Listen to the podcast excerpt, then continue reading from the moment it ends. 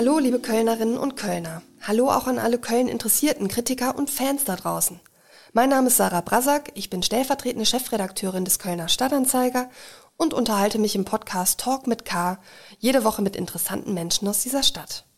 Manche davon sind prominent, andere sind nicht prominent, aber interessant, das sind sie alle. Heute spreche ich mit Basti Kampmann und Florian Peil von der Band Casalla unter anderem darüber, was ein Jahr Corona-Krise mit dem Musikerherz macht, was sie in der Pandemie gelernt haben und wie sich ein zehnjähriges Bandjubiläum im Ausnahmezustand anfühlt. Falls das jetzt deprimierend klingen sollte, das Gespräch war das Gegenteil davon. Vorhang auf für Casalla.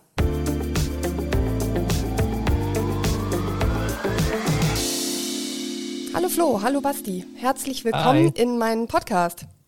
Einen wunderschönen guten Abend. Schön, dass wir dabei sein dürfen. Ja, ja, schön, dass ihr Zeit habt. Wir sind kurz nach Tagesschau-Zeit unterwegs. Sind die Kinder schon alle im Bett? Jein. Halb, halb. sind, äh, obwohl meine Große wuselt hier gerade noch rum, weil sie, glaube ich, sich noch um ihre Haustiere kümmern muss. Aber den anderen habe ich gerade nach Logo ins Bett geschickt. Wir müssen natürlich über Corona reden. Ich hoffe, wir werden nicht nur über Corona reden, aber Köln befindet sich noch mitten im Pandemiesturm und ihr als Kapitäne im Gummiboot könnt vielleicht ein paar Weisheiten von euch geben oder Orientierung bieten und wir müssen das Gespräch deswegen damit beginnen, die aktuelle Wetterlage zu besprechen. Ihr habt ja eure Single mitten im Sturm im Dezember veröffentlicht. Da stand Weihnachten im Lockdown kurz bevor. Wie stark weht euch der Sturm gefühlt heute um die Nase? Sagen wir auf einer Sturmskala von 1 bis 12. Also mein Gefühl ist ein bisschen so gerade äh, müde Flaute im Auge des Sturms. Also wenn man genau mittendrin ist und weiß, die an die schwierige Hälfte kommt ja noch, dann ist erstmal so ein bisschen so, ich bin gerade einfach nur müde und verwirrt von allem, was da beschlossen oder auch nicht beschlossen wird. Und äh, ja, müde trifft es gerade tatsächlich. Äh, kein Kampfmodus. Flo, wie ist das bei dir? Ja, tatsächlich, um bei diesen, äh, bei diesen, äh, äh bei diesen Seefahrer-Metaphern zu bleiben. Ich habe auch teilweise das Gefühl, dass nicht mehr viele Leute einen Plan haben, wo die Reise hingehen soll und dadurch ein bisschen planlos in der Gegend rumgesegelt wird. Und das finde ich gerade das, das Schlimmste eigentlich, dass ich das Gefühl habe, dass so, so viele Sachen gerade passieren, die so unzusammenhängend sind und dass man irgendwie sich fragt, okay, was wird denn da jetzt warum entschieden? Und das ist, also ich blicke halt nicht mehr durch und das, das ähm, ist eigentlich was, ich habe viele, viele Monate eigentlich das Gefühl gehabt, so da gibt's Leute, die, die regeln vieles und das kriegen wir alles irgendwie hin. Und jetzt gerade, man weiß ja klar, das Ziel ist irgendwo langsam in Sicht, die Impfungen sind da, aber wie das alles läuft und so finde ich sehr, sehr chaotisch und das äh, verunsichert mich persönlich sehr. Das ist ja auch, ne, niemand will diese Aufgabe gerade haben, von Jens Spahn bis Angela Merkel oder sonst wem, aber kommunikationsmäßig, also wenn, wenn sich dann die Bundeskanzlerin hinsetzt und sagt, ja, wir bauen jetzt Brücken, aber wir wissen noch nicht wohin, ja. das ist für mich jetzt schon der Satz des Jahres, weil ich meine, danke. ja, ehrlich ich finde, also ich kriege jetzt gerade so, es sind immer so Kleinigkeiten, die man mitbekommt. Na klar, es gibt viele Sachen, die so an die große Glocke gehangen werden, aber zum Beispiel, ich habe jetzt gerade einen Nachbarn, der hat sich gerade ein Wohnmobil gekauft, steht da gerade vor der Tür mit und sagt, ah, ich wollte eigentlich, ich habe mir einen Campingplatz in Bayern gebucht über Ostern, aber ich habe jetzt gehört, also mit dem Wohnmobil nach Bayern fahren darf man nicht, aber ähm, äh, in eine Wohnung, also wenn ich eine Wohnung jetzt in Bayern mieten würde, dürfte ich auch nicht hin, aber wenn da ein fester Wohnwagen stünde, dann dürfte ich da hinfahren und da Urlaub machen. So, und dann denke ich halt so, hä? Was, warum? Also das, irgendwie ist es alles so komisch, also man, ich verstehe nicht mehr. Und dann dürfen aber Leute in den Flieger steigen und nach Mallorca fliegen. Irgendwie, das ist dann doch erlaubt. Ich äh, verstehe nicht mehr, was da, warum und überhaupt passiert. Eine Zeile in eurem Lied ist ja, du verlierst nie die Hoffnung und sowas ist ja bekanntlich immer etwas leichter gesungen als dann auch umgesetzt. Du hast jetzt gerade gesagt, Flo, Mallorca verstehe ich irgendwie nicht. Basti, wie ist es bei dir? Wo hast du in Bezug auf politische Maßnahmen zuletzt so ein bisschen auch nicht nur die Hoffnung verloren, sondern bist richtig sauer geworden? Ja, beim, es ist auch das ist alles schon oft besungen. Ne? Also ich schlage jetzt die Laute nicht neu an, wenn ich sage, äh, das Impf, wenn, wenn ich mir das anschaue, wie es mit dem Impfen gelaufen ist, äh, das ist einfach von vorne bis hinten. Ich verstehe nicht für mich als Laien, dass man nicht im letzt vor einem Jahr gesagt hat, so jede Firma, die irgendwie einen Impfstoff hat, die den bauen wir dann Werk hin. Also keine Ahnung, irgendwie, whatever it takes. Auf der einen Seite wird da von Bazooka gesprochen und äh, Milliarden für Hilfen ausgegeben. Wenn man die ganzen Milliarden zusammenbaut, dann hätte man, glaube ich, BioNTech, Johnson Johnson 20 Impfstoffwerke, äh, Impfstoffwerke hinstellen können. Und dann wird irgendwie dann da eingekauft. Ich finde den europäischen Gedanken super, aber dann ist äh, trotzdem ist das ja komplett in die Hose gegangen. Und äh, die Briten und die Amerikaner, die wir so ausgelacht haben für ihr Gesundheitssystem, die zeigen uns gerade die lange Nase. Und das ärgert mich sehr, weil das ja nur die einzige Möglichkeit ist, das irgendwie äh, da rauszukommen. Wenn wir schnell genug sind, bevor die brasilianische Mutante uns dann erwischt. Ich habe ja vor einem Jahr mit dir gesprochen, Basti, das war im April. Da hast du eure Situation oder euer Leben als ein Leben im Ungefähren beschrieben. Wie ungefähr lebt es sich für euch ein Jahr später? Die Unsicherheit ist natürlich immer noch da, aber man ist irgendwie, man ist souveräner im äh, Mangelmanagement mit der Situation geworden. Also dieses, das Unsichere ist ja irgendwie das Stete gerade. Also dadurch ist es dann irgendwie, ähm, es ist schon ein bisschen gefasster alles. Und äh, wir machen uns auch nicht mehr zu viel übertriebene Hoffnungen äh, auf zeitnahe Rückkehr zu irgendeiner Normalität, sondern versuchen dann halt auch langfristig zu gucken, dass wir da durchkommen. Und wir planen langfristig halt auch schon Anfang 2022 und gucken, dass wir da jetzt schon irgendwie den Anker irgendwo hinschmeißen, damit wir wissen, wir kriegen das alles irgendwie bis dahin gemanagt. Äh, genau. Flo, wie ungefähr fühlst du dich? Ja, ich, ich, es ist halt so ein bisschen komisch, weil man muss, man muss sagen, wir sind durch diese wilde Zeit bei allem Sturm, der da war und allen Löchern, die in unserem Bug waren, irgendwie ganz gut durchgekommen. Also wir, wir hatten tatsächlich an ein paar Stellen ein bisschen Glück. Ähm, wir haben auch, also zum Beispiel, was ein großes Glück für uns war, war diese Autokino-Geschichte. Ne? Also es kam ja dann letztes Jahr diese Autokino-Idee auf, die Kollegen von Brinks sich da äh, ausgedacht haben. Das war einfach eine mega Idee, weil, weil äh, die hat uns zum Beispiel total geholfen, weil wir extrem viel machen konnten. Wir konnten halt rausgehen. Wir konnten auch gucken, dass wir dadurch natürlich äh, auch finanziell uns ein bisschen über Wasser halten konnten. Dann kam im Sommer kam eine ganze Menge Open-Air-Konzerte, die möglich waren, äh, mit irgendwelchen Konzepten und so. Und wir haben jetzt auch selbst, ja, es gab sowas wie eine kleine Karnevalssession bei uns jetzt auch im, im Frühjahr. Und dann gab es natürlich Hilfen und es gab so Sachen, dass man das Gefühl hat, okay, wir kommen irgendwie, also wir gehen jetzt nicht direkt unter und es, es wird jetzt, äh, natürlich ist es nicht toll, natürlich ist, ist, es auch wirtschaftlich für uns furchtbar, aber wir, wir, wir kommen irgendwie klar, im Gegensatz zu vielen auch Kollegen, die man so hat, die, sag ich mal, so Einzelmusiker sind und so Einzelkämpfer, die, die es deutlich schwerer haben, weil sie halt nicht sagen können, ach komm, wir spielen jetzt 20 Mal ein Autokino, weil die Leute halt Bock haben, zu uns zu kommen. Das ist unser, unser großer Vorteil. Gerade, dass, dass man als Band sagen kann, komm, wir machen das und die Leute kommen. Und ähm, es, es ist gerade so ein bisschen, dass man das Gefühl hat, ja, es, es ist zwar gerade alles scheiße, aber wir kommen da irgendwie durch, weil wir tatsächlich äh, immer weiter das Wasser aus dem Bug schippen und so irgendwie das, das Schiff am Laufen halten. Also es, es ist natürlich nicht geil und es kann auch nicht ewig so weitergehen, aber ich glaube, vor einem Jahr hätte ich nicht gedacht, dass wir jetzt, wenn die Session alles ausfällt, äh, so dastehen, wie wir jetzt dastehen. Also es ist deutlich glimpflicher gelaufen, zumindest in unserem Fall, als, als wir befürchtet haben, muss man sagen. Ihr habt ja viele beinharte Fans. Welche Liebesbekundung hat euch im vergangenen Jahr so am meisten gefreut? Also es war ja tatsächlich im letzten Jahr äh, relativ wenig Möglichkeit für die wirkliche äh, Nähe und den Austausch. Und deshalb fand ich es sehr überwältigend, denn die Reaktion auf unsere Streaming-Konzerte, die wir gemacht haben, wie viele Menschen da uns Nachrichten geschickt haben, wie viele Menschen auch daran teilgenommen haben, was in unseren virtuellen Hut geschmissen haben, ähm, woher die Leute alle kamen, das fand ich sehr beeindruckend. Und als zweites, äh, wir haben auf den Autokino-Konzerten äh, für befreundete Musiker, die nicht mit uns mehr auf der Bühne stehen konnten, gesammelt. Äh, und äh, was da die Leute zusätzlich zu den ja schon bezahlten Eintrittskarten dann noch in den Hut geworfen haben, um äh, Freunden aus unserem Universum, die einfach überhaupt nicht auf der Bühne stehen können, zu helfen. Da ist wirklich super viel bei rumgekommen und das war wirklich, äh, wirklich sehr, sehr schön. Was könnt ihr heute besser als vor einem Jahr? Kochen. und Wäsche, Wäsche und, und Wäsche, ich zerwasche weniger äh, Waschteile von Frau und Tochter als vorher, weil ich jetzt genauer die Waschzettel lesen kann. Das heißt, du machst nicht aus Rot und Weiß Pink, sondern kannst trennen, oder wie muss man sich das konkret vorstellen? Ja, das hört sich sehr profan an, aber sowas muss ich ja auch, ist, ist vorher ein paar Mal mehr passiert. Genau. Und äh, zum Thema Kochen, ich muss zu einer Schande gestehen, ich habe gerade im Winter, äh, war ich der Suppenkasper, ich habe äh, gefühlt jeden Abend eine Suppe gemacht in einem Gerät, ich darf den Namen nicht sagen, glaube ich, aber es ist halt so ein Gerät, das mit Thermo anfängt. Und da habe ich dann, deshalb ist es auch eigentlich nur so halbkochen, wenn man mal ganz Ich wollte gerade sagen, das nennst du Kochen, ja? ja, gut. Flo, und du?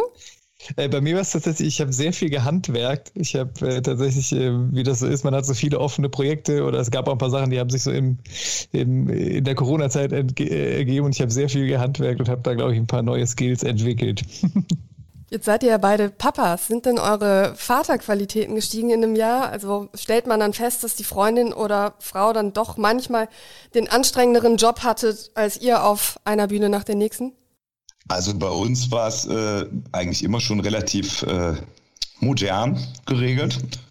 Äh, also das war jetzt nicht, nicht klassisch, aber natürlich war die Beanspruchung, äh, die, die Herausforderung gerade im Lockdown äh, extrem und da hat man natürlich nochmal einen ganz anderen Blick drauf bekommen. Ähm, nicht nur innerfamiliär, sondern besonders auch den, gerade wenn die Kita geschlossen hat, auf dem Job, also wie wichtig und wie, wie, wert, wie wertzuschätzend der Job äh, der Erzieher ist. Das äh, habe ich dann doch nochmal ganz anders erfahren. Und natürlich hat man viele Vaterskills auch. Ne? Also ich meine, ich spiele jetzt bestimmt besser Kaufladen als vor einem Jahr, das bin ich ziemlich sicher. Oder Lotti Carotti oder so. Richtig, also in den Games bin ich jetzt richtig, richtig weit vorne. Ich finde halt schon, dass in der Zeit das jetzt auch so war, dass, also ich habe deutlich mehr Zeit zu Hause verbracht, als ich sonst äh, auch gerade beruflich bedingt verbringe. Und, und das äh, hat uns schon, glaube ich, als Familie auch zusammengeschweißt. Also ich glaube, ähm, ich habe sehr viel mehr von den Kindern mitgekriegt, als ich sonst mitkriegen würde. Und das ähm, war zwar auch nicht immer unanstrengend, im Gegenteil, aber äh, ich glaube, das ist auf jeden Fall was Positives, was ich aus der Zeit mitnehme. Ich denke, okay, bei allem, was scheiße war, das, das äh, tat uns auf jeden Fall allen gut irgendwo. Du kannst wahrscheinlich auch was zum Thema Homeschooling sagen. Der Kölner Stadtanzeiger ja. hat ja den Schulcheck, äh, die Online-Umfrage durchgeführt. Da kam raus, dass häufig die Note mangelhaft vergeben wurde, also Lehrer auch sich selbst für digitalen Unterricht gegeben haben. Wie hast du das erlebt? War man bemüht, aber trotzdem ich erfolglos. Von zwei Seiten, ich habe das von zwei Seiten erlebt, weil meine Frau ähm, selber Lehrerin ist und auch viel von hier, von hier zu Hause. Also teilweise war es so, dass in einem Zimmer irgendwie meine Tochter saß und mein Sohn saß an einem anderen am iPad und die haben alle irgendwie Unterricht bekommen und meine Frau hat dann hier im Wohnzimmer gesessen und selber Unterricht gegeben es ist natürlich, wenn man ehrlich ist, die, also rein technisch und so hat man dann schon oft gemerkt, auch dass, dass ich erstmal eingerufen musste, bis die Lehrer das alles hinbekommen haben, auch bis die Schüler das alles hinbekommen. Ich habe hier erstmal eine Infrastruktur auch bei uns geschaffen, äh, damit erstmal alle ins Netz gehen können und alles funktioniert. ähm, aber ich hatte das Gefühl, jetzt gerade in der Zeit, jetzt, bevor jetzt die Schulen wieder geöffnet haben, jetzt gerade so Ende letzten Jahres, Anfang diesen Jahres, ähm, wo hier eigentlich fast jeden Tag das irgendwie so straight lief, dass das eigentlich schon ganz okay funktioniert hat. Gerade meine, meine große Tochter ähm, hatte ich das Gefühl, war da auch total äh, engagiert dabei und die hatten dann auch dieses, dieses System, wo dieses Logineo-System, wo alle drauf arbeiten, wo die dann die ganzen Aufgaben äh, gefunden haben. Und ich hatte das Gefühl, dass das äh, dann doch am Ende irgendwie sich zusammengeruckelt hat und dann erstaunlich gut funktioniert hat. Also ich hatte das Gefühl, dass sie tatsächlich total bei der Sache war und total Bock hatte. Und äh, klar soll das jetzt nicht immer so sein, aber ich, ich habe das Gefühl, das hat sich dann schon nach ein bisschen Anlaufschwierigkeiten doch ein bisschen eingegruft. Jetzt werden ja Kinder auch immer wieder so als die, die größten Opfergruppen auch der Corona-Krise benannt. Ne? Viele sind verängstigt, weil sie es nicht wirklich verstehen, vermissen ihre Freunde und so weiter. Ist das auch was, was ihr so mitbekommen habt und was euch vielleicht auch besonders mitgenommen hat dann? Äh, also ich kann, bei, bei mir ist es ja so, ich habe nicht so eine Rasselbande wie der Flo zu Hause, sondern ähm, meine Tochter ist ja Einzelkind. Und äh, da hat man gerade auch in der Zeit, wenn die Kita geschlossen war und wenn, wo es überhaupt keine Möglichkeit gab, auch Freunde, Freundinnen zu treffen, äh, dann schon gemerkt, dass äh, auch wenn Papa sich anstrengt, er ist halt keine Dreijährige. Und das hat man dann schon auf jeden Fall gemerkt, dass da äh, auf jeden Fall dann Sehnsucht nach sozialen Kontakten ist. Jetzt muss man sagen, sie hat es eigentlich ganz gut weggesteckt und hat dann eher mich darauf hingewiesen, dass ich doch meine Maske anziehen soll im Supermarkt, wenn ich es mal vergessen habe. Aber natürlich äh, hat man da gemerkt, dass Kinder brauchen Kinder. Ja, ich habe das Gefühl, dass gerade, also ich habe ähm, einen Kollegen, der einen Sohn hat, der gerade so im Abi-Alter ist, also der hat letztes Jahr Abi gemacht. Und das habe ich mitbekommen. Und da habe ich echt gedacht, so, also klar, alles für alle ist das gerade doof und gerade für die Kleinen natürlich. Aber ähm, als ich das mitbekommen habe, ich dachte, okay, die haben jetzt Abi, die haben die komplette Abi-Zeit, die ganzen Abi-Partys, den Abi-Ball, die, die Zeugnisvorgabe, da kamen die einzeln in die Schule und haben dann jeder irgendwie mit Maske einen Zeugnisbereich bekommen, sind wieder nach Hause gefahren da habe ich echt gedacht, das ist, das fand ich total bitter, weil ich dachte, also habe ich, ich habe total gute Erinnerungen an diese Abi-Zeit, wo plötzlich die Schule ist vorbei, man schreibt noch die Klausuren, dann gehst du auf die Partys, also weil irgendwie alle Schulen irgendwelche Partys machen und es hat auch so einen Aufbruch, ne? Du bist aus der Schule raus und jetzt fängt das Leben an und so. Und das war für mich eine total äh, prägende Zeit. Und da habe ich echt gedacht, ey, das ist gerade für die Generation, die jetzt letztes Jahr und auch dieses Jahr Abi macht, tut mir das unfassbar leid, weil die haben halt so einen Moment im Leben, den, den holst du ja auch nicht nach. Ne? Wenn wir jetzt irgendwie ein, ein Stadionkonzert verschieben, das ist total bitter und es tut weh, aber wir werden das verschieben und wir werden das irgendwann machen und dann ist das halt dann. Aber so, eine, so ein Abi ist halt dann vorbei und das, oder auch Leute, die fangen jetzt an zu studieren und da gibt es keine Semesteranfangspartys, wo man die ganzen Leute kennenlernt oder sonst was, sondern die, die studieren jetzt irgendwie von zu Hause. Also ich finde das, ich finde gerade in dieser Zeit, äh, also es tut mir für die Leute, die so ein einmaliges Ding im Leben gerade haben, was dann einfach mhm. verpufft, extrem leiden für die Kids. Also das fand ich schon, das fand ich sehr traurig. Was könnt ihr heute schlechter als vor einem Jahr? Gitarre spielen, Flo? Nein. Also ihr das habt ja deutlich weniger Übung, oder? Okay. Ich kann bestimmt viele Texte schlechter als vor einem Jahr, weil, weil wir so wenig spielen. Und äh, ja, das auf jeden Fall. Ich überlege gerade, ich glaube, ich habe äh, tatsächlich, ich war gerade, als die Corona-Zeit anfing, habe ich sehr viel Sport gemacht und dann war irgendwie ein Fitnessstudio zu und alles und dann ist das erstmal alles so ein bisschen verloren gegangen. Ich glaube, da war ich, äh, da, da war ich besser in, im Training. Ist ja auch so eine ganz wunderbare Gala-Frage, ist ja immer die typische Frage, wie halten Sie sich fit für die Tour, werden dann die Stars gefragt. Aber tatsächlich ist es ja so, ich meine, wenn man sich eure Konzerte anguckt, wo ihr nass geschwitzt am Ende dann rauskommt und das habt ihr irgendwie fünfmal am Abend, habe ich mich dann schon gefragt, Corona-Kilos, so ob man das dann irgendwie merkt, dass man halt einfach auch dieses Training nicht hat. Ja, es war auf jeden Fall äh, extrem viel Bewegung. Gerade die Session war auf jeden Fall was. Nach der Session war die war der die Gürtelschnalle auf jeden Fall. Dann musste man ein bisschen enger ziehen. Also das hat man schon gemerkt. Das ist jetzt definitiv nicht der Fall. Das kann ich schon mal sagen. Apropos Karneval, ihr kämt ja jetzt wahrscheinlich gerade aus eurem Post-Karnevalsurlaub zurück und werdet vielleicht einigermaßen erholt von den Strapazen, die ihr da so erlebt habt. Aber klar, für Reisen ist gerade nicht, ähm, wenn man die Mallorca-Flieger außen vor lässt. Und Karneval war ja auch nicht wirklich. Wie, wie habt ihr Karneval in diesem Jahr erlebt? War das Karneval? Es war ja in irgendeiner Weise, es war natürlich völlig anders, aber irgendwie hatte man ja doch das Gefühl, es ist dann doch nicht tot zu kriegen. Auch wenn es nicht geil war und auch wenn, wenn viele essentielle Sachen wie irgendwo mit Leuten zusammenstehen und feiern und in Kneipen sein und in Sälen sein und in Zelten sein und äh, auf der Straße stehen und so, das, das fehlte alles, aber ich fand dann doch irgendwie schön zu sehen, so ganz kaputt kriegt man das nicht. Also es gab ja dann doch einen Zug und es gab dann doch ein paar Sitzungen und es gab doch noch Formate und Streams und sonst was. Und die Leute haben irgendwie, also den Karneval kriegst du halt nicht kaputt. Und das fand ich, fand ich schon irgendwie ganz, ganz schön zu sehen.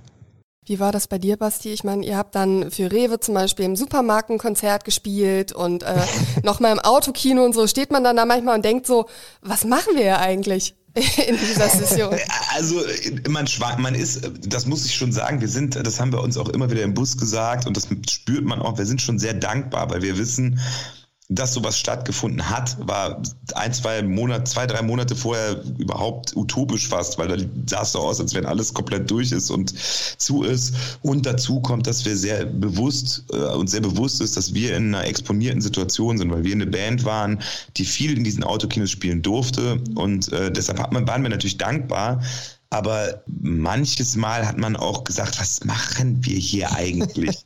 also sowohl wir wie auch, es ist super schön, dass die Leute das da kommen und das mitnehmen. Und ja, es ist die Möglichkeit, Live-Musik zu genießen.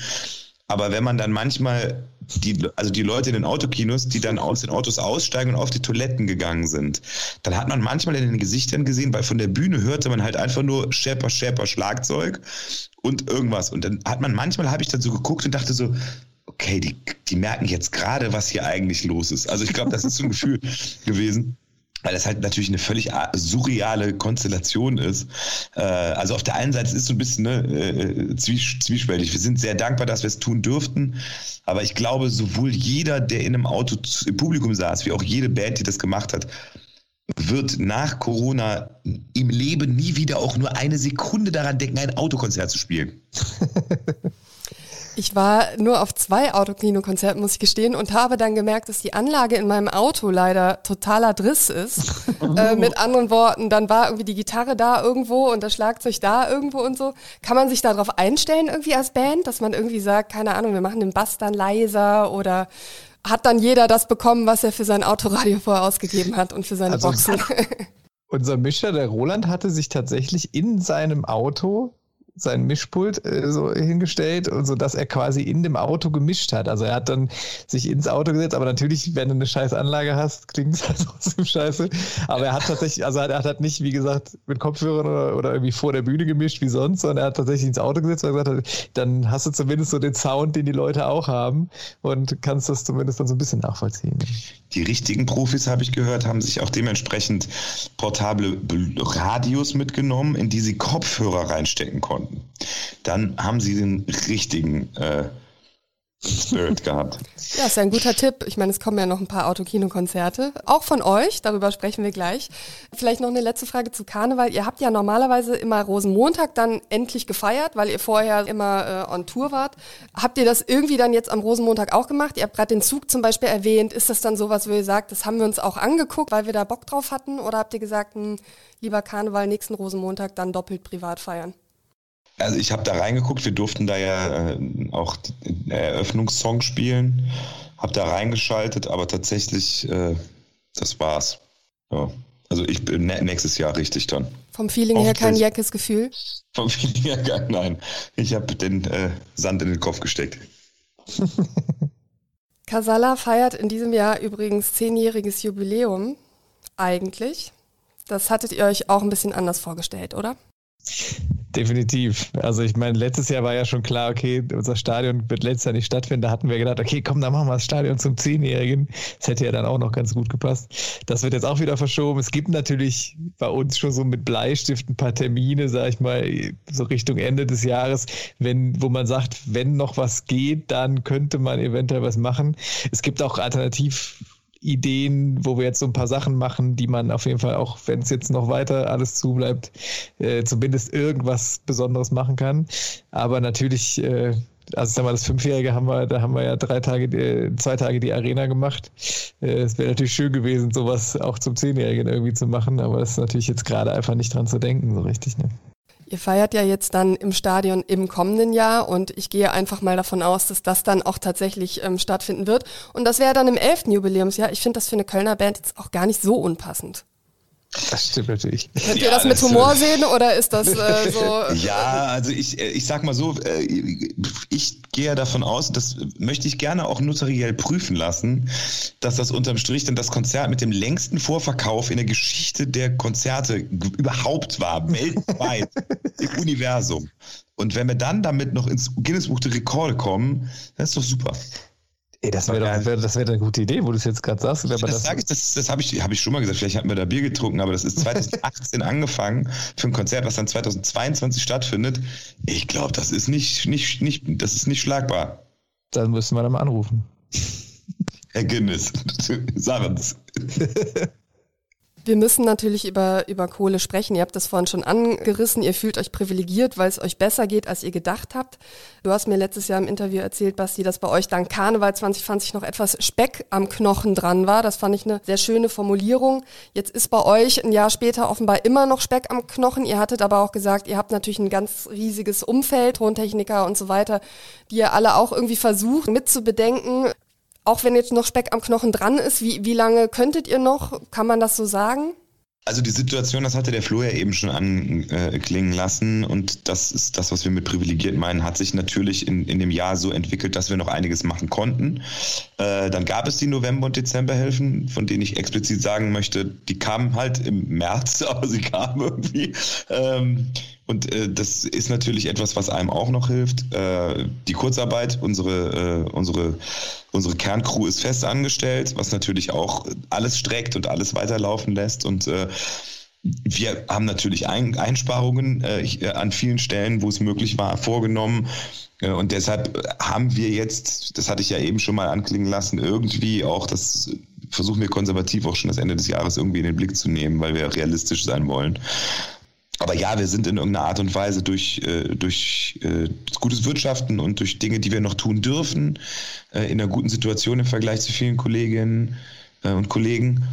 Aber das heißt nur, dass der Kopf ein bisschen länger über dem Wasser bleibt. Und wenn das Ganze halt, wenn das, das Impfen nicht schnell genug geht oder wenn das Impfen dann durch irgendwelche Escape-Mutationen und wir sind in 2022 da, wo wir jetzt sind, dann ist bei uns auch der Ofen aus. Punkt.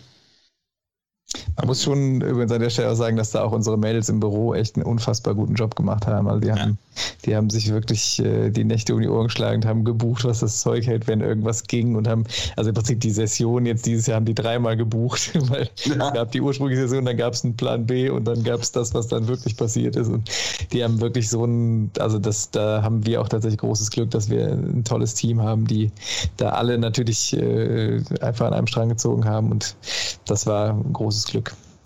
Jetzt seid ihr natürlich eine der Kölner Bands und deswegen natürlich privilegiert, wie ihr auch sagt. Was macht ihr für Erfahrungen jetzt bei Bekannten jetzt aus der Branche? Gibt es welche, die beruflich schon umgesattelt haben, zumindest temporär, welche ihre Wohnung verloren haben? Also was, was erlebt ihr so, was euch sehr betroffen macht? Ich, dachte, Flo, weil du im Studio bist, hast du noch ein bisschen noch mehr äh, äh, äh Netzwerkgeschichten äh, zu erzählen. Ich kennen halt auch nur aus dem Dunstkreis Menschen, die tatsächlich dann vor allen Dingen aus, dem, aus dem freien Tontechnikerbereich oder ähnliches, die dann jetzt auch in Hartz IV gefallen sind. Das ist ja. Geschichten, die sind definitiv äh, auch nicht sehr selten, weil gerade das sind eben auch die, äh, oder auch freie Einzelmusiker, das sind halt die Personen, die es wirklich dann direkt hart trifft, weil das halt auch Leute sind, die eben nicht das Glück hatten, vielleicht gute Jahre zu haben, um, um zu wirtschaften zu können, sondern die einfach auch relativ äh, im Jetzt immer aktiv waren und äh, die dann von jetzt auf gleich auch ausgebremst wurden und äh, eben diese ganzen Einzel Einzelunternehmer im Prinzip, die hat es halt komplett von der Platte gehauen. Ja, da war auch, muss man sagen, da waren diese ganzen Hilfsprogramme auch leider, die haben an so vielen Stellen nicht gegriffen. Also es gab, gab da auch so eine Regelung, auch bei diesen November- und Dezemberhilfen, dass man da, wenn man direkt oder indirekt betroffen war, also da gab es so komische Regelungen, also wenn es ein Konzert abgesagt wurde und der hat, du bist die Band, die gebucht wurde, dann bist du irgendwie indirekt betroffen, weil der Veranstalter absagt. Wenn aber dann irgendwie der, der freie Techniker, den die Band dann noch gebucht hätte und deshalb nicht bucht, der wird in zweiter Linie indirekt betroffen, der kriegt dann nichts. So, also mhm. wir haben das, war dann teilweise auch echt, äh, finde ich, nicht, nicht cool gelöst und da kriegt man schon viele, viele traurige Geschichten mit. Also wenn man dann irgendwie auf Facebook irgendwelche Musikerkollegen sieht, die irgendwie anfangen, ihre Instrumente zu verkaufen oder sonst was. Und da gab es ja auch, wie gesagt, gab es das Angebot, Hartz IV zu nehmen oder, oder einen Kredit aufzunehmen bei der KfW-Bank oder so. Also so richtig, richtig äh, die sind da einfach durchs Raster gefallen. Das ist halt total fürchterlich. Genau wie die ganzen Gastronomiebetriebe, die man so kennt, wo man auch immer wieder hört, ach, der hat jetzt zugemacht und da. Und es ist äh, ja eine sehr, sehr bittere und traurige Zeit auf jeden Fall. Ihr habt ja im Herbst 2020 äh, den Brief Alarmstufe Rot mit unterschrieben und auf eurer Facebook-Seite geteilt. Es war ja ein Brief an die Verantwortlichen in der Bundesregierung. Mittlerweile ist, würde ich sagen, Alarmstufe Dunkelrot wahrscheinlich äh, für die Branche, weil die Krise einfach noch länger dauert, als alle gedacht hatten oder befürchtet hatten. Hättet ihr eine konkrete politische Forderung? man darf ja nicht vergleichen und Branchen gegeneinander aufwiegeln. Also das, äh, äh ich erinnere mich noch an das Interview, was ich mit dir geführt habe. Da gab es da gab es dann auch Leute, die irgendwie sich auch nur ein Zitat rausgenommen haben und dann das auch falsch interpretiert haben. Also natürlich will niemand irgendwie die Autoindustrie und die Millionen Beschäftigten gegen die Kulturbranche gegenrechnen. Es geht nur um Gleichbehandlung und äh, es ist natürlich, im, im, konkreten Fall war es ja damals vor allen Dingen so, dass die Kulturbranche und die Hotellerie waren diejenigen, die ausgeschlossen, die waren zu. Und wenn einzelne Branchen die Last schultern, damit der Rest der Wirtschaft laufen kann, dann sage ich auch ganz klar, dann müssen die auch von der Gesellschaft mitgetragen werden. So, unabhängig davon, dass ich finde, die Kultur einen gesellschaftlich besonderen äh, äh, Stellenwert haben sollte. Und damit meine ich jetzt nicht äh, insbesondere die Band Casala, sondern ich meine generell die Kultur, gerade die Frei die kleinen Bühnen und ähnliches, ähm, ist es so, dass es unabhängig vom besonderen Wert der Kultur, wenn eine Branche einen besonderen Beitrag leistet und damit quasi die Tür mit ihren Schultern offen hält für andere Branchen, dann muss sie von der Gesamtgesellschaft getragen werden. Und ähm, im Moment ist es ja so, es, es, im Moment sind die Einschränkungen ja fast überall irgendwie greifen sie, also der Einzelhandel auch. Und dadurch, dass der Einzelhandel auch betroffen ist, ich bin ja nicht ein Fantast, dass kann selbst Deutschland sich nicht leisten, dem Einzelhandel auch den Umsatz zu ersetzen. Deshalb äh, ist es im Moment, glaube ich, so, dass man da auch einfach jetzt mit durch muss. Ich glaube, die Kultur kann jetzt einfach nicht besondere Forderungen stellen. Es ist leider so. Das ist frustrierend, aber es ist in der jetzigen Lockdown-Situation sehe ich das leider so. Ich erlebe es im eigenen Freundes- und Bekanntenkreis so, dass diejenigen, die besonders betroffen sind, finanziell oder weil sie ein Beruf, also weil sie ein Berufsverbot haben, praktisch, dass die den politischen Maßnahmen deutlich kritischer immer gegenüberstehen, also viel mehr hinterfragen, bis auf den Tenor dann auch teilweise völlig übertrieben und maßlos ungerecht. Ihr seid ja jetzt auch in dieser Branche mit, die am meisten betroffen ist. Wie erlebt ihr das so in, in, in eurem Umkreis? Ähm, ich glaube, ich, also was ich mitbekomme, äh, ist schon, glaube ich, schon differenziert. Es gibt natürlich auch, äh, da bekommt man das ja auch mit, es gibt natürlich auch Künstlerinnen und Künstler, die dann leider, sage ich jetzt mal, den Schuss nicht mehr gehört haben und dann jetzt äh, auch, äh, damit meine ich jetzt nicht nur die, äh, die man da so in, auf den Bildern hatte, die dann jetzt äh, Schwurbler-Theorien anheimfallen.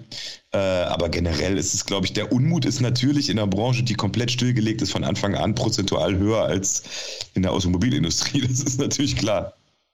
Ich habe trotzdem das Gefühl, dass die meisten so der Kollegen, die ich kenne, eigentlich relativ vernünftig äh, äh, darauf reagieren, aber jetzt auch gerade so ein bisschen, gerade in den letzten Monaten, wo das mit diesem Impfdebakel da gerade passiert und man einfach merkt, so krass, wir haben jetzt eigentlich einen Weg, einen Ausweg. Es gibt sogar schon, schon Länder, die da deutlich weiter sind. Man sieht, das geht.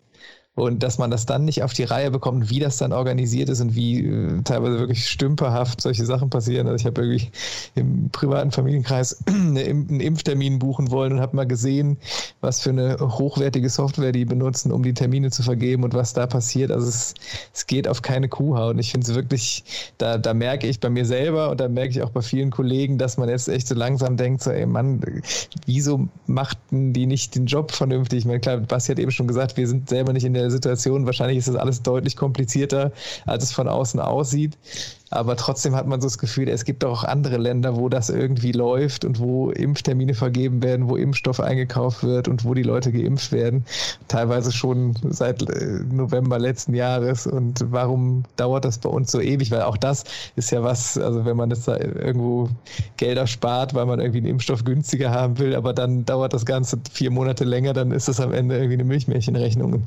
Da merke ich schon jetzt auch in meinem engeren Bekanntenkreis und Freundeskreis und auch Kollegen, Kollegenkreis, dass da irgendwann jetzt so langsam nur noch alle Leute die Köpfe schütteln und sagen, ich äh, finde das gerade schwer zu fassen, was da gerade passiert. Monate länger, das bedeutet natürlich auch ganz konkret, mehr Menschen, die erkranken, mehr Menschen, die sterben. Das, das ist ja eben das Schlimme daran. Habt ihr das im eigenen Umfeld erlebt? Also hattet ihr, habt ihr Menschen erlebt, die schlimme Corona-Verläufe haben oder die Post-Covid haben? Ähm? Ja, also definitiv. Ähm, sowohl leichte wie auch schwere Verläufe. Also äh, in der Familie gab es leichten Verlauf, in der äh, Familie von einem Freund, von einem Bekannten, im Patenkind sogar, da ist auch, da gab es auch einen Todesfall. Also das, die, die, die Spanne ist auf jeden Fall da und äh, ja, auf jeden Fall ist das Bewusstsein für die äh, Krankheit hier sehr geschärft und äh, umso ärgerlicher und wütender machen mich halt auch so Querdenker-Demonstrationen und Leute, die sagen, das gibt's ja alles nicht. Ja, wir hatten auch tatsächlich letztes Jahr schon relativ zu Beginn äh, der ganzen Pandemie einen Todesfall in der Familie. Und äh, das hat uns relativ schnell klar gemacht, äh, dass, das, dass das einfach alles äh, ein sehr ernstes Thema ist. Es, es, ist halt total seltsam, weil wir hatten auch in der auch im sehr engen Familienkreis auch eine sehr alte Person, die das hatte, ähm, also die Corona-positiv war jetzt äh, vor, vor einigen Wochen, wo wir uns sehr große Sorgen gemacht haben, das aber total glimpflich verlaufen ist. Also wirklich wie so eine leichte Erkältung, wo man auch dann denkt, das ist echt, man kann das überhaupt nicht sagen. Ich kenne auch Leute in unserem Alter, tatsächlich einen Kollegen, der ähm, das hatte und eher, eher glimpflichen Verlauf hatte, also war jetzt nicht auf der Intensivstation oder so, der aber immer noch ähm, sagt, ich, ich bin immer noch nicht der Alte, ich kann schlecht Treppen steigen, ich bin körperlich nicht belastbar und so. Also es gibt so unfassbar unterschiedliche äh, äh, Verläufe und, und, und es ist da total schwer zu fassen. Also natürlich, wenn man vielleicht auch im Freundeskreis nur Leute hat, die eine leichte Erkältung hatten und dann wieder nach Hause gehen, denkt man, denken sich die Leute wahrscheinlich, ey, warum machen wir denn hier alles zu? Wenn man natürlich dann jemanden hat in der Familie, der dann dann daran verstirbt, dann versteht man schon, warum das so ist. Ne? Ich habe neulich ein Podcastgespräch mit zwei Gastronomen aus Köln geführt und ähm, einer von denen hat erzählt, dass er nie verstanden hat, warum zum Beispiel jemand, der Hartz-IV-Empfänger oder langzeitarbeitslos ist, warum der seinen Hintern nicht hochkriegt. Und dass er jetzt verstehen kann, weil er zur Untätigkeit verdammt ist, dass ein das psychisch auch so mitnehmen kann, dass man einfach keinen Antrieb oder keine Kraft mehr hat, irgendwas zu machen. Jetzt seid ihr natürlich in einer völlig anderen Situation oder jedenfalls in einer nicht ganz so schlimmen Situation, weil ihr auch weiter Konzerte spielt. Aber mal anders gefragt, macht die Krise kreativ? Also habt ihr jetzt viel Zeit, Songs zu schreiben und auch viel Inspiration? Oder ist es eher so, dass ihr sagt, mh, hm, nee, das war eigentlich vor Corona besser, obwohl wir da weniger Zeit hatten? Ich habe den Eindruck, es war vor Corona besser. Es ist nicht so, dass man, also ich habe den Eindruck, ja, wir haben theoretisch viel Zeit und man macht aber trotzdem prozentual definitiv weniger Output. Und das ist, glaube ich, auch, das liegt, glaube ich, auch mit dieser Schwere und mit diesem, der, mit der Situation hängt das zusammen. Also ich meine, Flo, vielleicht kannst du das eher aus deiner Warte, weil mhm. der, häufig kommt ja der kreative Supernova aus deinem Gehirn. Also ich ähm, finde, es hat eine sehr uninspirierende Zeit, finde ich. Also es ist halt einfach, einfach äh, nicht die Zeit. Also klar, es gibt Kollegen, die haben irgendwie komplette Alben geschrieben und das bewundere ich sehr, wie man also sich dann hinsetzt. Ich habe das Gefühl, es ist zum einen sehr uninspirierend, weil die Stimmung scheiße ist. Zum anderen äh, finde ich auch dadurch, dass man halt dann einfach familymäßig und so so eingespannt ist, weil halt die Schulen zu sind, weil die Kindergärten zu sind und man halt so viel einfach sich um andere Dinge kümmern muss, bleibt auch gar nicht so viel. Also mir persönlich, ich hatte das Gefühl, ich mache zwar den ganzen Tag das heißt nichts, aber ich, klar, ich kümmere mich irgendwie um die Kinder und sonst was, aber irgendwie, irgendwie hat man jetzt gar nicht so viele äh, Sachen im Kalender stehen, aber man kommt irgendwie trotzdem zu nichts und ja.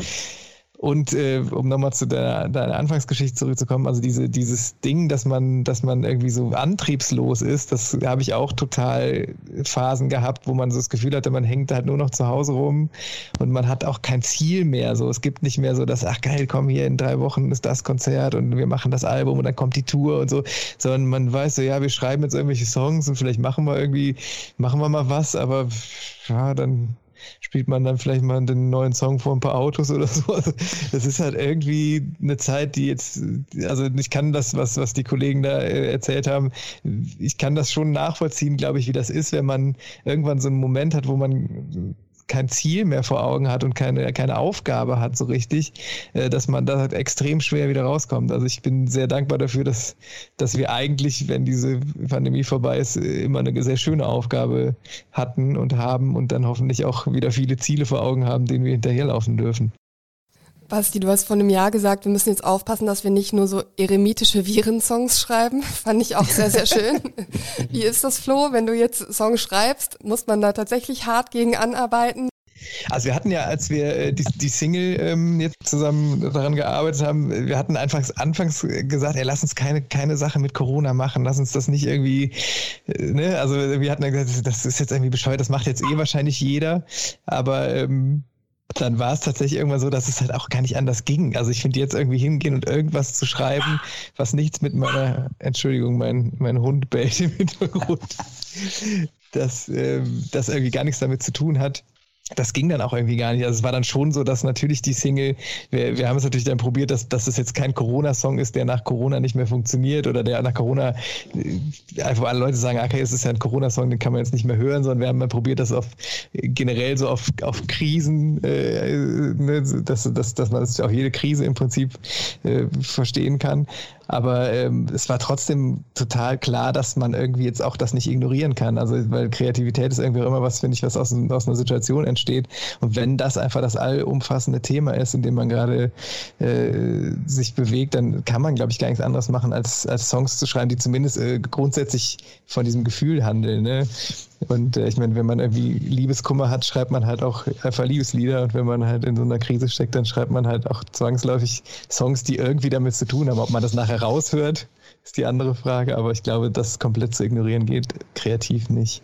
Ja, es wäre, also wie, wie, wie Flo schon gesagt, das wäre völlig absurd, wenn wir jetzt irgendwie äh, Songs über volle Konzerte kneipen oder über wilde Partys oder über Urlaubsfernreise oder weißt du, über irgendwas oder volle Fußball.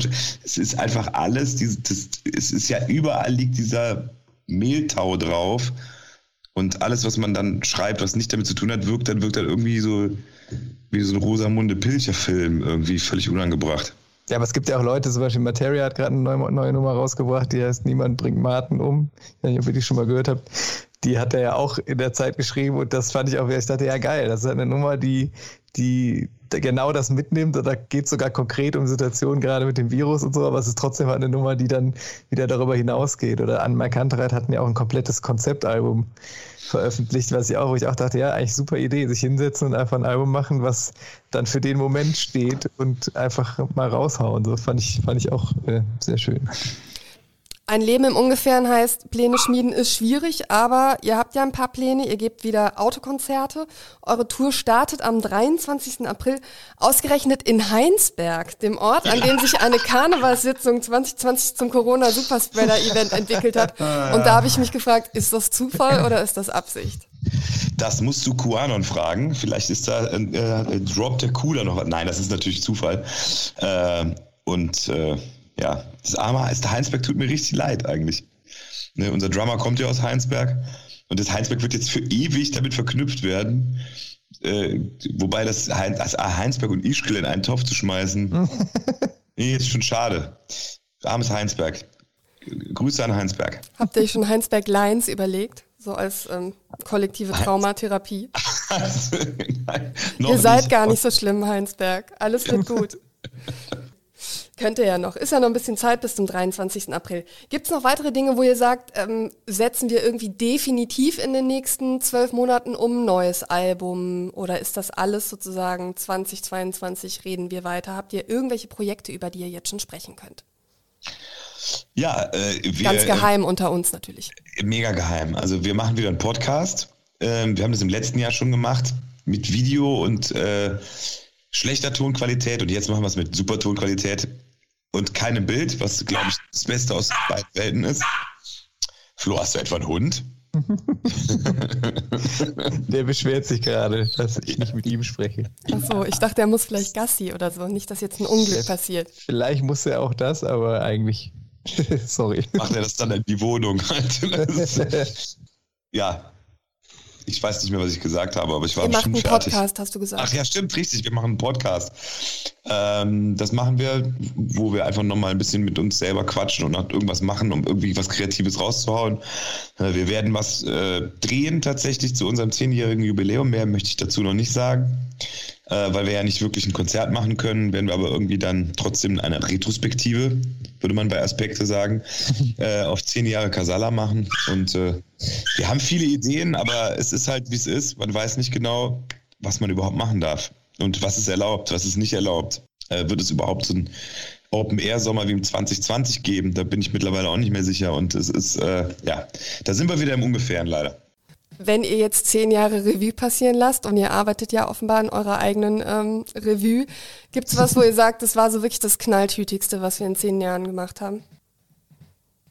Gut, du bist von der Bühne gefallen in der Arena, Basti, das, das wissen wir schon. Das würde ich jetzt mal außen vor lassen, das war auch relativ unnötig.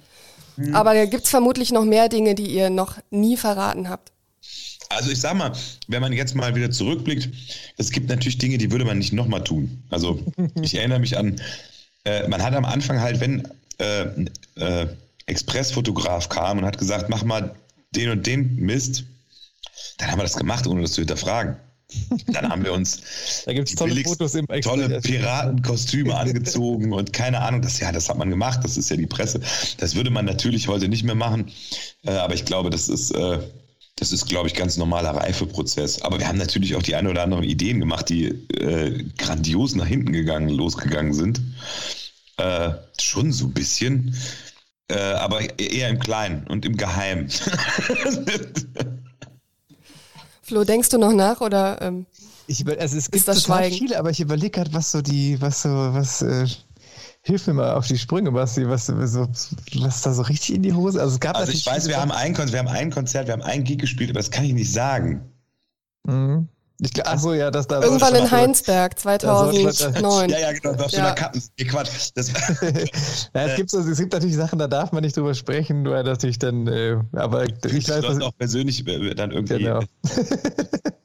Das, das würde man einfach, es, es gibt natürlich Dinge, die man nicht so wieder tun würde, aber alles in allem, glaube ich, können wir wirklich sehr dankbar und zufrieden sein mit allem, was uns widerfahren ist. Es ist ja zwar harte Arbeit, aber viel auch richtige Momente und auch ein bisschen Glück und so gehört ja immer dazu. Und da hatten wir tatsächlich, da waren wir sehr, sehr reich gesegnet mit. Und ich glaube, durch diese Pandemie haben wir auch vieles nochmal noch mal mehr zu schätzen gelernt, was wir, was wir da erleben dürfen. Also da bin ich mir ziemlich sicher. Es gab auch sehr viele wirklich absurde Momente. Ich glaube, mein lieblingsabsurdester Moment ist, wir haben mal einen Song gemacht, da haben wir ein Sample benutzt, ähm, wo Fred Fußbräuch spricht. Und da haben wir quasi aus, aus, eine, aus einem TV-Beitrag ein Sample rausgeschnitten von Fred und Annemie und haben das in einen Song verwurstet und haben uns dann mit den Fußbräuchs getroffen um zu klären, ob das okay ist, haben denen den Song vorgespielt und dann haben die tatsächlich irgendwie, keine Ahnung, gab es dann ein Telefonat und dann sagte der Fred, ja, da kommt vorbei, hier, wir wohnen da und da. Und plötzlich saß ich, ich glaube mit dem Ena war ich da, saßen wir im Wohnzimmer der Fußboys und ich weiß nicht, äh, ob ihr Fans der Serie seid, aber das ist quasi so ein bisschen so, als wenn man bei den Simpsons im Wohnzimmer sitzt, wenn man ein Simpsons-Fan ist. Also plötzlich saß ich in diesem Wohnzimmer, was ich hundertmal im Fernsehen gesehen habe und, und wir unterhalten uns irgendwie mit den Fußbräuchs und spielen den Song vor und es war einfach so skurril, dass ich hätte wie krass, also das gibt's ja wirklich hier und das war wirklich äh, so einer der absurdesten Momente. Der Song war jetzt auch kein, kein großer Hit, aber es war auf jeden Fall ein sehr, sehr lustiger Moment aus unserer Bandgeschichte. Da möchte ich einen noch, da fällt mir noch einer ein, wenn wir die Zeit noch haben. Und zwar mein absurder Highlight-Moment, den ich, glaube ich, heute auch anders äh, sagen wir mal, überspielen würde oder würde anders reagieren, war, wir haben das Glück gehabt, den GEMA Musikautorenpreis zu erhalten. Das ist quasi eine Auszeichnung der GEMA. äh, Das war in der Kategorie Mundart. Wahrscheinlich haben die die extra dafür auch für uns erfunden, ist auch egal. Auf jeden Fall ein super schöner Abend. Da kamen die Kollegen von Cat Baloo als Überraschungslaudator auf die Bühne und dann der Hauptlaudator war alle, die aus Bayern jetzt den Stadtanzeiger-Podcast äh, hören, mögen mir verzeihen, ich habe keine Ahnung mehr, wie der Typ heißt. Auf jeden Fall ist das wohl in, in Bayern ein, ein sehr großer, bekannter Kabarettist. Es ist der Wolfgang, nee, es ist ein bisschen der Wolfgang Niedecken aus Bayern, glaube ich. Der singt so. selber Songs. Und der kam halt strunzendicht, breit wie ein Rathaus auf die Bühne, hatte überhaupt keinen Dunst von dem, was er da erzählt, redete erstmal 90 Prozent der Zeit über sich und sein Umweltprojekt und dann am Ende sagte er, ja, jetzt hier sind die Preise der Cassandra. Und ich stand da und dachte so, okay. Und äh, in dem Moment dachte ich so, oh ja, hier bitte. Also ich glaube, ich würde da definitiv anders mit umgehen heute. Das war wirklich unfassbar. Es war halt auch so, es war so absurd, weil es war für uns so, ey, wir sind endlich mal so in der, in der Pop-Welt unterwegs. Ne? Da war irgendwie Bosse im Publikum und die Sportfreunde Stiller und da saß, glaube ich, auch noch Udo Jürgens. Es gibt ein Foto von uns mit Udo Jürgens, habe ich ja, gefunden. also es war wirklich, es war wirklich, es war so die große, weite Welt und die saßen da alle im Publikum und dann kommt jemand auf die Bühne und, und hier irgendwo so eine Band aus Köln, hier Cassandra und so, wirklich so. Ach, aber das Lustige war, wir waren am nächsten Tag, wir waren in der Zeit nämlich auf Tour und am nächsten Tag waren wir äh, auf einem Tourkonzert, ich glaube in Bonn war das, wir sind dann nach Bonn geflogen von Berlin und unsere, unsere Crew hat dann überall so Schilder aufgehängt, Garderobe Cassandra und so und das war dann, war dann wirklich sehr süß, weil das dann einen schon wieder, man konnte da am nächsten Tag schon wieder drüber lachen. Ein bayerischer Besuski hat euch den Auftritt versaut. Sehr schön. Ihr habt gesagt, als ihr das Stadionkonzert ein zweites Mal verschieben musstet im Video, wir werden es zehnmal so laut krachen lassen, wie wir es eigentlich krachen lassen wollten. Ist es euer Gefühl, dass wir nach der Krise intensiver leben werden, unser Kölsch beim Gastronomen richtig genießen oder wird das schnell wieder verflogen und vergessen sein? Also wir hatten äh, letzte Woche, glaube ich, war es, äh, bei so einem äh, Projekt eines Privatsenders, äh, durften wir im Gloria da wurde so getestet, wie könnte das denn sein? Da durften 50 Leute tatsächlich dann live im Gloria sitzen. Und äh, die waren irgendwie von dem Privatsender auch gecastet. Also das war jetzt nicht irgendwie, dass da Hardcore-Casala-Fans wären. Im Gegenteil. Äh, also nicht im Gegenteil, im Gegenteil, also die finden uns scheiße. Die, weil, vielleicht vielen waren wir, glaube ich, einfach egal. Aber trotz alledem hat man gemerkt, die Leute haben einfach Bock zu leben. Und äh, auch wenn sie uns persönlich vielleicht gar nicht so super fanden, die Leute sind aufgestanden und haben, äh, äh, waren energiemäßig dabei. Und ich es wird natürlich, es wird einen Teil der Gesellschaft geben, der wird in vielleicht sogar ewiger Vorsicht leben. Das, das wird einfach passieren. Das ist genau wie bei der Nachkriegsgeneration, die bei, äh, bei Flugzeuggeräuschen immer wieder in den Keller äh, gelaufen sind. Das wird, es, das wird es definitiv geben. Aber ich glaube, ein großer Teil gerade der Kölner Bevölkerung wird sowas von unfassbar eskalieren, wenn's, wenn, wenn irgendwann so gesagt wird, äh, so nach dem Motto, äh, die DDR-Mauer, ja, das gilt, soweit ich weiß, gilt das ab sofort.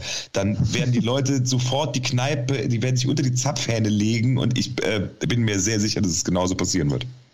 Wie ist das so bei euch persönlich? Also ich kann mir gerade an Karneval vorstellen, dass wenn ihr einfach zehnmal hintereinander auf der Bühne steht oder vielleicht sind es auch 30 Mal, ich habe da euren Tourplan nicht so genau im Kopf, dass es halt auch einfach ein verdammt harter Knochenjob ist und man dann irgendwie denkt, oh, ist das unrock'n'roll? Ist das jetzt auch was so, wo du sagst, so, ne, will ich irgendwie nie wieder denken, weil es einfach nicht selbstverständlich ist? Absolut. Also ich glaube, dass ähm, es gibt ähm, bei allem, was man tut, wenn man das sehr oft machen muss, irgendwann der Moment, wo man das schon, wo das dann schon so ein Job wird und wo man denkt, oh, heute wieder ein achter Tag, boah, es wird so anstrengend und so. Und ich glaube, dass man das, äh, also dass wir das und alle wahrscheinlich anders zu schätzen wissen. Einfach, dass man einfach weiß, ey, wir können so glücklich sein, dass wir das machen dürfen und wir haben den besten Job der Welt und es ist einfach so geil, wenn man rausgeht und da sind irgendwie tausend Leute und feiern es ab. Das ist halt einfach eigentlich das Größte, was es gibt.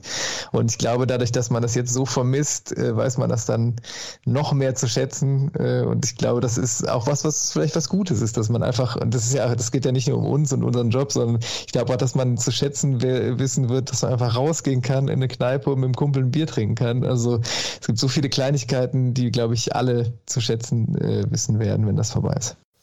Basti, du hast ja gesagt, du freust dich am meisten auf den Kölsch in der Kneipe mit so vielen Freunden wie möglich im April 2020 wenn jetzt die dritte Welle vorbei ist und wir alle wieder, also was heißt wieder, wenn wir dann alle geimpft sind, ist das immer noch der große Traum oder würdest du das jetzt heute nochmal modifizieren, erweitern?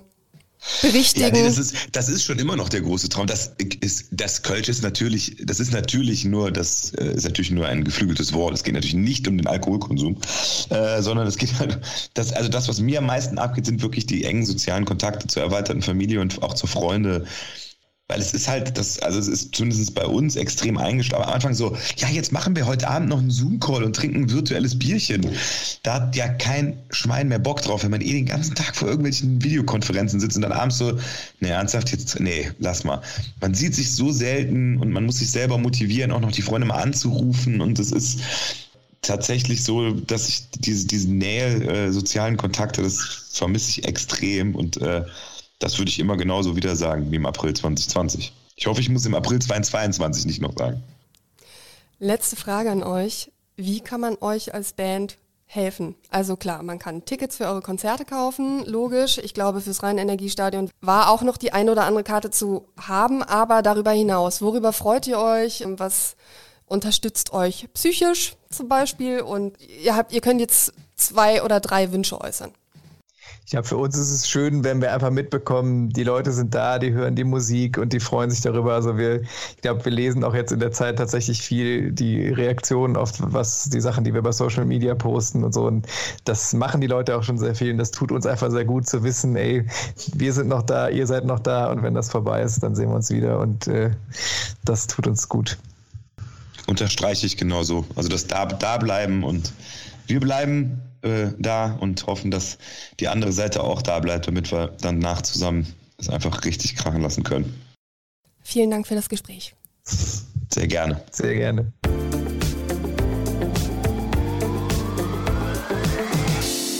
Falls Ihnen, liebe Zuhörerinnen und Zuhörer, dieser Podcast gefallen hat, unter ksda.de slash podcast finden Sie viele weitere Folgen zum Anhören. Darunter auch unseren Podcast Schulcheck oder unser wöchentliches Nachrichtenformat Die Wochentester mit Wolfgang Bosbach und Christian Rach. Um keine Folge zu verpassen, können Sie alle diese Podcasts auch kostenfrei abonnieren, indem Sie auf gängigen Plattformen wie Spotify mit dem Stichwort Kölner Stadtanzeiger oder Wochentester danach suchen. Ich verabschiede mich bis zur nächsten Folge und wünsche Ihnen bis dahin das Allerbeste. Mindestens.